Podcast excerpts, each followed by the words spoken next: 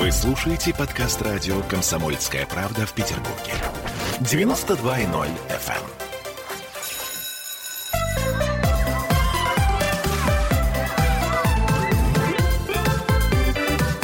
Родительский вопрос.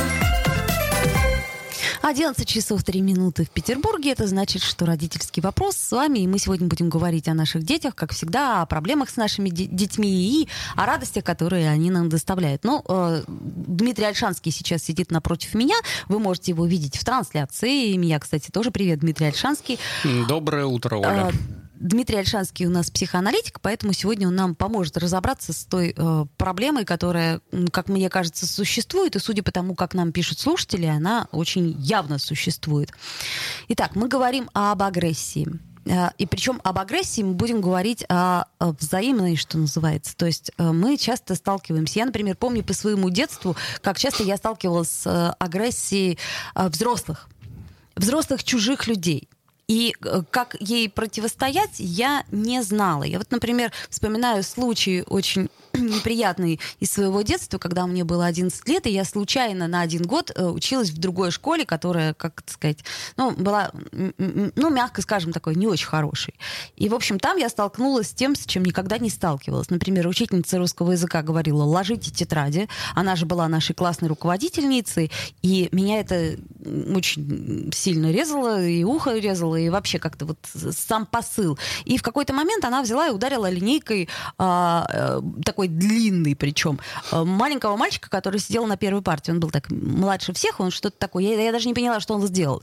И тут я встала и не выдержала и сказала, перестаньте э, пожалуйста, это делать. И извинитесь перед ним. И вообще, э, учительница русского языка не может говорить «ложите тетрадь». И этот момент я запомнила на всю свою жизнь. Это э, классная руководительница, учитель русского языка сказала, немедленно опусти глаза. И вот тут вот я э, помню свое ощущение абсолютной беспомощности. Глаза я не опустила, ну, как-то не, не задалось, что называется. Не смогла. Она сказала, пошла вон из класса и э, без родителей не являйся. Вот. И я помню вот это свое состояние, когда я вышла из класса, вот э, как, как у меня там слезы. И э, самое главное, это вот беспомощность. То, что я не поняла, а что, собственно, произошло. То есть при мне э, проявили насилие, я вступилась.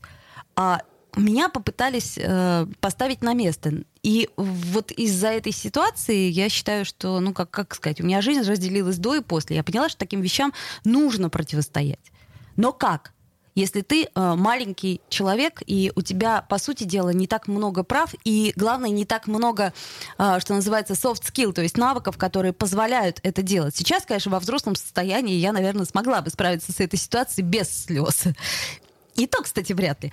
Так вот, я э, напоминаю, что сегодня мы говорим о том, как научить ребенка противостоять агрессии взрослых, более сильных людей.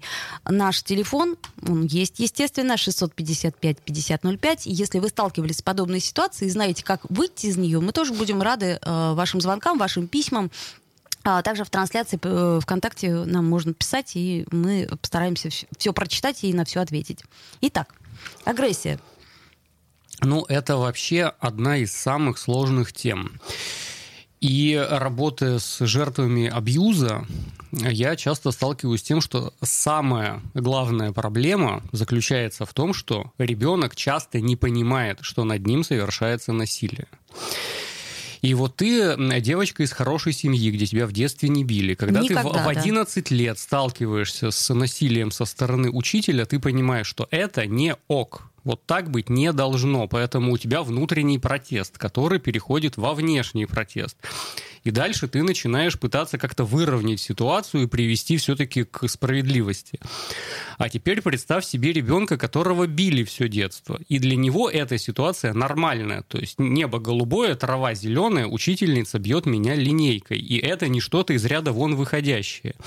И он даже пожаловаться не может, потому что он не видит здесь никакой проблемы вообще. Естественно, старшие бьют младших, и э, ты будешь бить тоже, когда ты станешь там второкурсником второклассником, ты будешь бить первоклассников. Это вполне себе нормальная история такая. Пищевая цепочка, по сути. Да, выстраивается пищевая цепочка. И поэтому вот с жертвами абьюза, когда я работаю, э, в э, больше чем половине случаев история примерно такая что я пошла в университет или пошел в университет, и там нам на уроках психологии рассказали, что такое абьюз и домашнее насилие. И только тут, в возрасте 18, 19, 20 лет, я понял, что, оказывается, все детство я находился в, в домашнем насилии и в абьюзе. А вот когда я там находился, я даже не подозревал об этом. И вот это самая главная проблема. Потому что когда начинаешь разговаривать, и тебе человек говорит там, ну да, меня били, и ты как бы говоришь, ну это вообще-то ненормально. Да, вот. И поэтому, когда э, такой человек становится родителем, то отвесить под затыльник он даже не считает это чем-то из ряда вон... Вы... Э, э, мы про наказание как-то говорили, да? И вот довольно часто он не воспринимает это даже как наказание. То есть это как доброе утро. Естественно, родители должны бить детей, считает такой человек, который сам пережил домашнее насилие, да? И э, в работе с абьюзом вот это самая главная проблема. Человек не оцифровывает. У тебя э, ус, ус, успешная ситуация. Ты понимаешь, что это ненормально. Это раз. Во-вторых, ты находишься уже в том возрасте, когда ты можешь это от, от, отцифровать, артикулировать и предпринять какие-то действия, чтобы восстановить справедливость. Так это уже хорошо, да? И э, ты говоришь, что у тебя вот жизнь поделилась на э, до и после, но в то же время это не была психологическая травма для тебя. Нет, Пон... конечно. Но, но при этом, когда я рассказываю эту историю, э, я ее рассказывала нескольким взрослым людям, просто, э, и, более того, педагогам, они говорят, так, а, собственно, а что произошло-то? Вот именно. Что такое? Тебя ударили? Нет. Тебя обидели? Нет. Э, мне даже не объяснить, что в этой ситуации было не так. Вот, я и говорю, люди, которые э, э, выросли в абьюзе и насилии, для них это даже не проблема. Э, или откройте какие-нибудь там родительские форумы, группы, женские группы, и э, там вечные истории, что э, э, там кто-то кому-то дал подзатыльник, и девочка плохо себя ввела, и говорит, я пожалуюсь своей маме, а бабушка говорит, я твою маму лупила, и тебя вылуплю, и ее при ней же тоже вылуплю. И это хихи, ха-ха, как бы вот, вот такая шутка юмора, да. Э, хотя, в общем-то, описано преступление, по большому счету, да, э, бить ребенка – это преступление. И вот когда ты такие вещи говоришь, они довольно резонансны, когда тут же прибегают вот, вот эти самые абьюзеры, выросшие, выросшие в, в семье, где их били, они говорят, а что так, а, а как иначе? Иначе ребенок подчиняться не будет. Э, и дальше еще более странный вопрос я задаю. А почему дети должны вам подчиняться? Никто вам подчиняться не должен. Ребенок это отдельный человек, он вам ничего не обязан вообще, так же, как и вы ему. Да? Ну подожди, ну вот у нас существует, предположим, э, классный руководитель, да, э, или э, воспитательница детского сада, неважно. У нее 25 человек. Это в самом лучшем случае. Там в классах бывает и больше, да? То есть получается, что у нее недостаточно инструментов для того, чтобы ее слушали просто так. Э, это даже более, более сложная задача. Да? Э, если она применяет насилие, она просто преступник. И э, речь не идет о том, что у нее там методических навыков не хватает, компетенции не хватает. Естественно, у нее не хватает компетенции, если она не может организовать э, свой класс и свою группу. Значит, это э, вон из профессии, да. Э, э, так, кроме этого, это преступление просто, да, и никакое преступление не может быть оправдано тем, что ты некомпетентный сотрудник. Э, так это отягощающее обстоятельство скорее, если ты плохой педагог, и поэтому совершаешь преступление над детьми. Вот, то есть это не смягчающие обстоятельства, а отягчающие. Ты и, и училась плохо, и навыков у тебя нет, и профессии у тебя нет, и компетентности у тебя нет, и ты еще детей бьешь. То есть ты еще и преступник вдобавок ко всему. Вот. А, ладно, когда это в социальном пространстве происходит, а когда это в семье за закрытыми дверьми, да, и никто этого не видит, и э, дети, они же воспринимают то, что родители делают, как данность, вот так и надо надо. Потому и... что у них нету других моделей поведения. А, да, им, им не с чем сравнивать. Эм, ты-то знаешь, что детей бить не надо, поэтому, когда ты видишь, у тебя это из шаблона выламывается, да? Вот. А если э, это, это и есть модель поведения, что тебя мутузят постоянно, ты даже и не оцифровываешь, а что такого произошло? Ну, господи, учитель ударил плеткой ребенка, что тут такого-то? А раньше розгами пароли. Субботние порки. Вот, потом не убила ж ты его, ну и ладно, а как иначе их организуешь? И включается вот этот дискурс оправдания э, насилия и преступлений против детей. Но мне бы хотелось все-таки разделить, э, разделить э, домашнее насилие, насилие социальное, э, агрессию социальную, да, с которой мы э, так или иначе э, встречаемся. Причем я боюсь э, вспоминать ужасы своего детского сада, который, в принципе, тоже был очень неплохим, но тем не менее, если вспомнить пару-тройку эпизодов, то потом, постфактум, а, когда я их прокручивала в голове, я понимала, что это, ну, то, что это противоправно, это ладно, но это еще и чудовищно, просто бесчеловечно. А, а наши садики, это, понимаешь, это модель всего Советского Союза. Это маленький концлагерь такой был. И школа концлагерь, и потом армия и так дальше. Да, это постоянно насилие, унижение, доминирование. Ты постоянно должен быть опущенным и как-то пытаться унижать тех, кто слабее тебя. Вот так устроена советская система была. Да, советская система вполне возможна. То есть, ну, не только так, но и так тоже. Я к чему говорю? Что сейчас мы уже вроде как э, больше 20 лет живем э, вне системы Советского Союза. А, но как э, была агрессия со стороны взрослых, так она и осталась. Но об этом мы поговорим сразу после рекламы. Я напомню, что мы в прямом эфире, что у нас есть телефон прямого эфира, у нас есть плеер ВКонтакте. Если у вас есть какие-то случаи, э, которыми вы готовы поделиться, мы с удовольствием с вами их разберем. Дмитрий Альшанский у нас в студии сидит. Э, вот, я, я Ольга Маркина. Слушаем рекламу. Родительский вопрос. Присоединяйтесь к нам в социальных сетях. Подпишитесь на наш канал на YouTube. Добавляйтесь в друзья ВКонтакте. Найдите нас в Инстаграм. Подписывайтесь, смотрите и слушайте. Радио «Комсомольская правда». Радио про настоящее.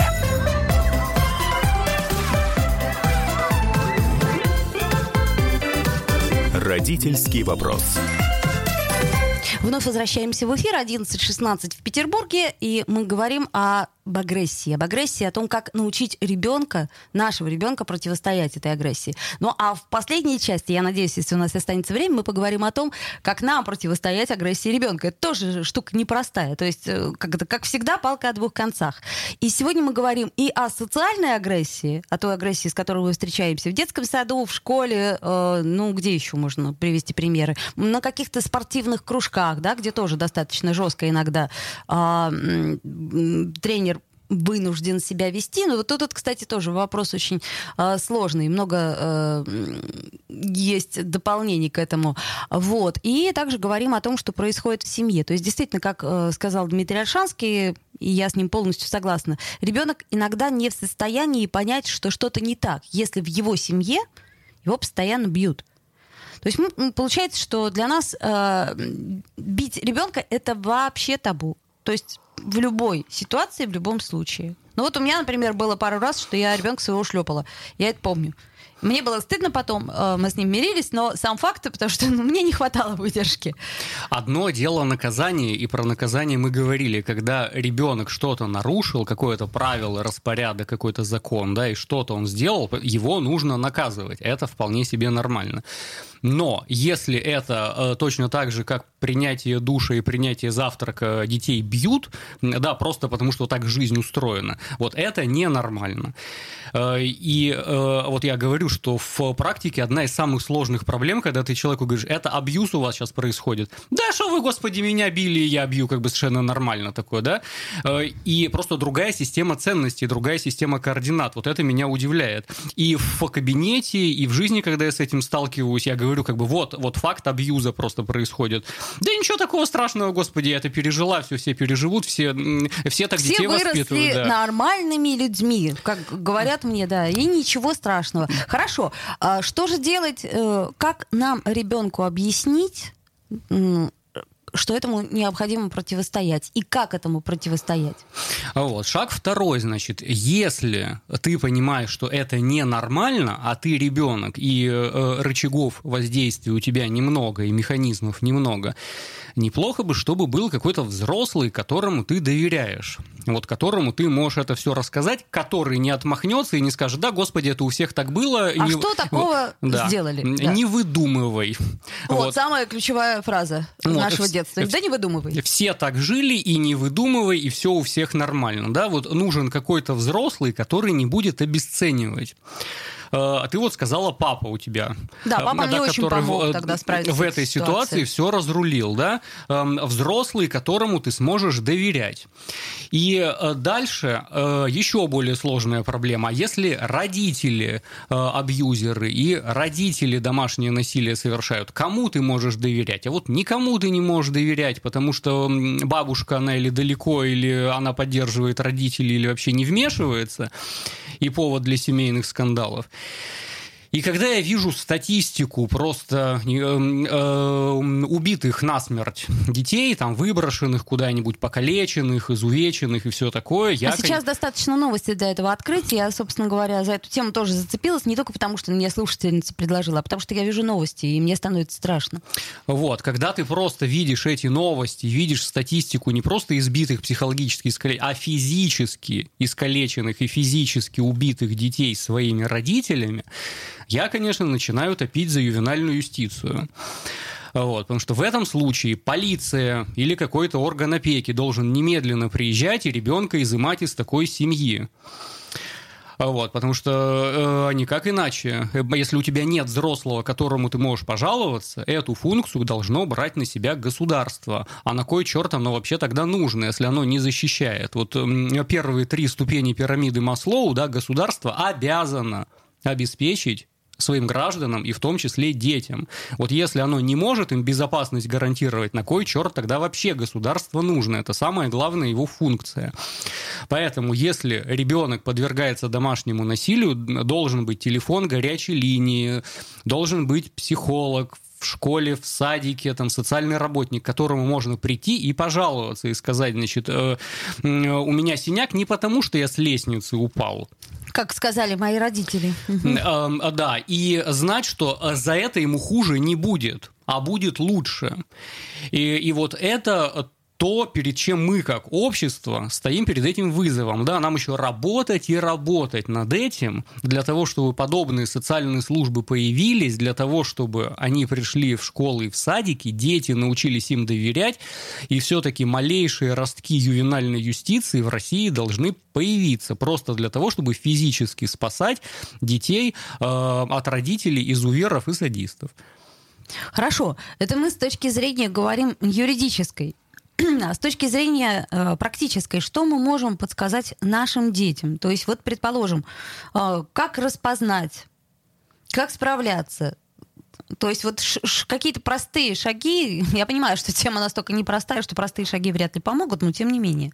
Э, если э, родитель сам абьюзер, вот ты сам абьюзер, просто иди к психотерапевту немедленно. Да? Э, если ты видишь, что ты не контролируешь агрессию, и эту агрессию срываешь на более слабых, не обязательно детях, да? э, на животных, например, ты ее срываешь, немедленно иди к психотерапевту. И, кстати говоря, такие случаи случаи в практике у меня тоже были. Э, люди понимают, что это ненормально. Да, я не контролирую себя, я не контролирую агрессию, от этого страдают мои ближние. И это не ок, это ненормально. Да? И обратиться с этим не стыдно. Тебя не посадят в тюрьму от того, что ты просто об этом сказал. Если ты понимаешь, что это твоя проблема, и ты готов с ней работать, это уже первый шаг. Вот неплохо бы с этого начать. Да?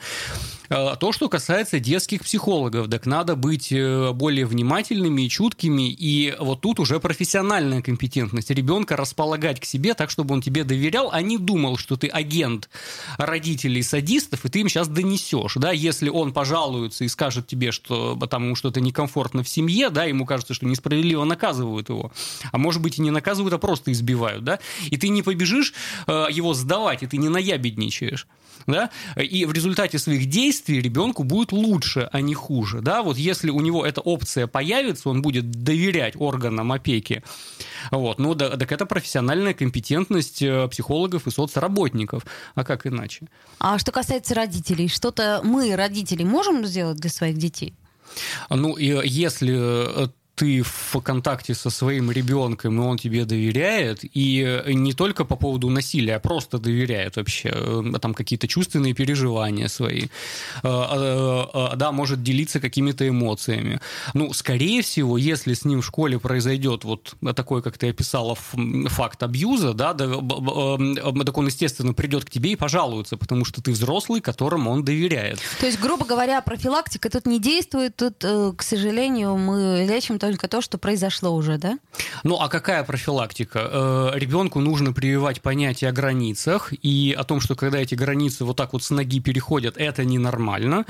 Э, ну, а дальше с кем-то произойдет, с кем-то не произойдет. Ну, тоже такое бывает. Вот, то есть, может быть, ребенок проживет э, свои 90-95 лет жизни без фактов абьюза и насилия со стороны окружающих. Может быть такое, да? И поэтому телегу перед паровозом ставить э, бессмысленно.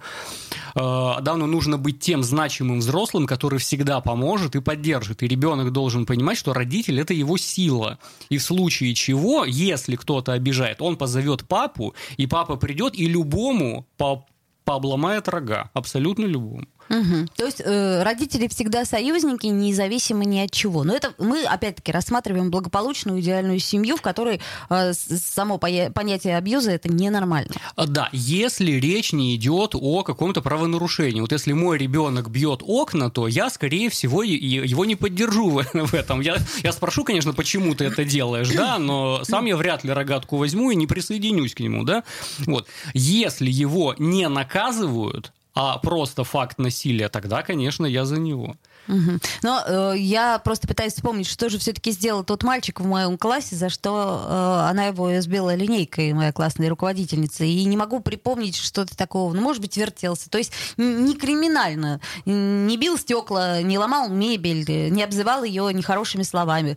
Что, кстати, вот сейчас тоже э, возникла обратная ситуация, с которой я тоже часто сталкиваюсь, и часто приходят письма, э, что дети стали обижать учителей и вести себя очень некорректно по отношению к учителям.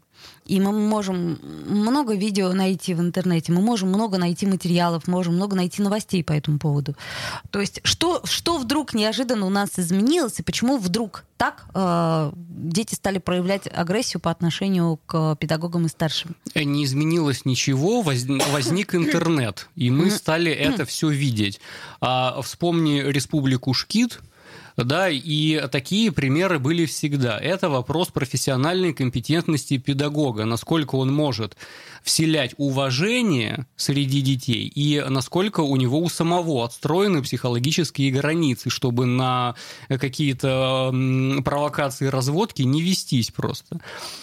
А, понятно. То есть получается, что мы вернемся к этому разговору сразу после того, как послушаем новости.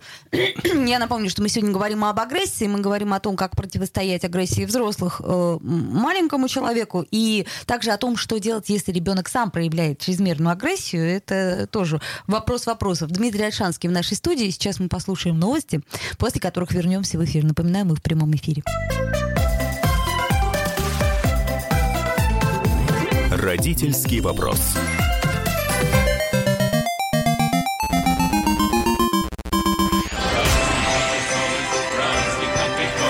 Видишь суслика? Нет. И я не вижу. А он есть.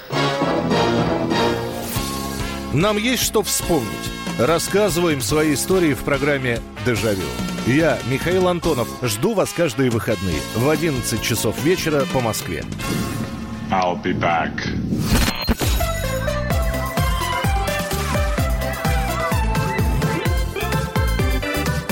Родительский вопрос. 11.33 в Петербурге. Мы продолжаем наш разговор об агрессии. И Дмитрий Альшанский напротив меня сидит, психоаналитик. И мы сейчас будем говорить о том, э, как же нам быть, когда ребенок сам проявляет чрезмерную агрессию. Вот это тоже вопрос такой э, сложный, потому что если мы уже априори решили, что отвечать злом на зло нельзя, Иногда можно. Так, вот что делать? Предположим, ребенок э, дерется, и дерется там очень жестоко. Я вот такие вещи наблюдала иногда, что дерутся-то все, да, ну вот кто-то это делает с особой жестокостью, предположим. Ну вот э, в, в группе в детском саду там, или э, на детской площадке, или э, в школе. А как нам мягко противостоять агрессии своего ребенка или там чужого ребенка, который вдруг неожиданно бросается на нашего ребенка. Ну, ну так вот, это очень важный вопрос. Мы этому ребенку кем приходимся? Вот, давай попробуем Да. разобраться. А Если это мой ребенок, а я его родитель, так тогда я лучше ответ знаю, что у меня такое в семье происходит, что у ребенка неконтролируемая агрессия, и он э, ищет повода для того, чтобы с кем-то подраться и свою злость на кого-то выплеснуть. Да? Если это какой-то чужой ребенок, то мне вообще никакого дела до него нет. Я хочу, чтобы меня не касалась его агрессия. И это во- во- вопрос в том, как его приструнить, чтобы он не бил там меня, моих детей, моих близких и все такое прочее. Да? Вот. Если это мой ребенок, э, так тогда нужно самому себе во- вопрос задать, а, э, а почему он не может выразить свою агрессию более или менее легальными, приемлемыми способами? Э, на спорт пойти, грушу поколотить, рисунок про войну нарисовать, где все всех убивают, кровищи и мозги разбросаны, в какую-нибудь игру поиграть, да? Вот, почему он не может выразить агрессию? И что вообще у меня в семье происходит с агрессией? Что это какое-то табуированное чувство, и он это во дворе, например, выражает, или в школе выражает, да? Вот. И э, э, если про родителей говорить и советы родителям, так не, неплохо бы ребенку с самого на, начала прививать, что агрессия есть у всех. И это вполне себе нормальное чувство, такое же, как радость, грусть, печаль, ревность, зависть, эйфория там и все такое. В том числе есть гнев, агрессия, ненависть. И иногда ты можешь ненавидеть даже самых близких людей, которых ты, в общем-то, любишь, но иногда ты их ненавидишь.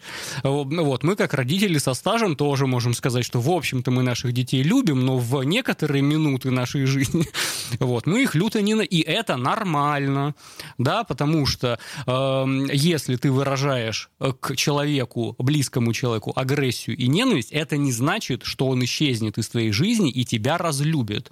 И вот это детям бы неплохо преподнести.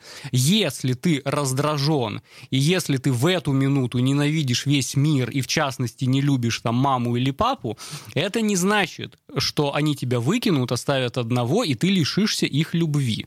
Да? То, что вот Дональд Винникот, о котором мы как-то не поговорили с тобой, да, м, а, называл стабильностью объектов. Вот ребенку неплохо бы давать ощущение стабильности объектов, что вот мама тебя в общем-то любит, хотя вы иногда можете ругаться, там бить посуду, кричать, ненавидеть, но в общем базово и фундаментально мама тебя любит, и папа тебя любит. И если у тебя есть какой-то агрессивный импульс по отношению к маме или к папе, его можно выразить.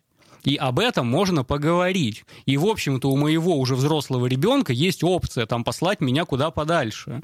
И он иногда пользуется этой опцией. Э, э, Но это не значит, что наши отношения с ним заканчиваются в этот момент, и, э, и, и все, дальше тебе 18 лет, живи сам как хочешь. и Вот. Иногда родителей можно поненавидеть. Вы можете поругаться, не разговаривать несколько дней, но это не значит, что ваши отношения прерываются. Вот это называется стабильность объектов. Я могу мои- моего ближнего любить, ревновать, огорчаться, грустить, ненавидеть, но он все равно останется моим ближним. И мы все равно в одной лодке находимся, и нам с ним в одной лодке плыть, договариваться и сотрудничать. Вот неплохо бы э, детям именно эту опцию прививать. Мгм. Ну, это понятно, да. А, Но а, есть же границы, опять же таки, агрессии. То есть э, одно дело, когда мы ругаемся и э, высказываем друг другу какие-то вещи, и то, опять же таки, временные рамки, да? То есть, предположим, если ребенку уже 14 лет, то я полностью с тобой согласна.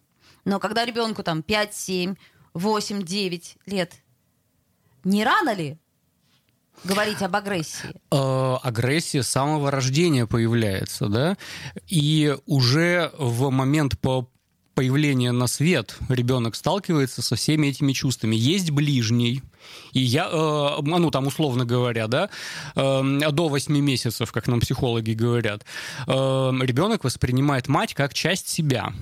И материнская грудь это просто часть моего тела. И тут, опа, она куда-то ушла. А чего это вдруг? И то, что называется тревога восьмимесячных, да, примерно там в возрасте 8 месяцев ребенок сталкивается с тем фактом, что мама вообще-то уходит и приходит, да, А, и что дальше я начинаю делать? Либо я включаю обиженку и начинаю капризничать, э, либо я становлюсь таким вот очень ранимым, таким вот рафинированным ребенком, который там, ой, вот здесь вот мне не то, здесь вот это не так, и я пытаюсь удержать маму. Если это не работает, я вполне себе могу агрессию включить и буду зубами пытаться ее удерживать, например, да? Вот. Э, До тех пор, пока мы не выйдем на уровень сотрудничества. Мама тебя любит, но в данный момент ей нужно сделать какие-то другие, более важные, более интересные дела, и вообще центр мира на тебе не сходится. Ты не центр вселенной, хотя ты, может быть, самый важный человек в ее жизни, да, но ты не центр вселенной. И поэтому она пойдет а, там с папой куда-нибудь, она своими делами позанимается, ей работать надо, или вообще она хочет побыть в одиночестве. Э, Вот тоже совершенно такая заб- заб- забытая опция для советских мам. Побыть в одиночестве и позаниматься собой. Ну, это потому что нам бабушки говорили, а что, что значит ты хочешь полежать? В смысле ты хочешь телевизор посмотреть? Ты хочешь книжку почитать, а ребенок твой что? А у тебя пол не мыт. Но это действительно так. То есть нам часто очень говорили о том, что даже мне моя мама говорит, ну, ты хочешь встретиться с подругой, когда... Я говорила, мам, ты можешь сегодня вечерком посидеть с ребенком? Он говорит, с подругой? В В смысле? смысле? Нет, я понимаю на работу, да.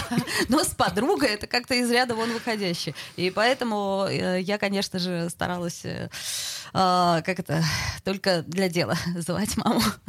Вот, то есть э, агрессия проистекает из перехода границ, и тут уж вопрос, как вы границы э, личности проведете, где заканчивается мама и где на- начинается ребенок. Потом есть такая вообще интересная функция, как папа, вот, который совсем себе не мама.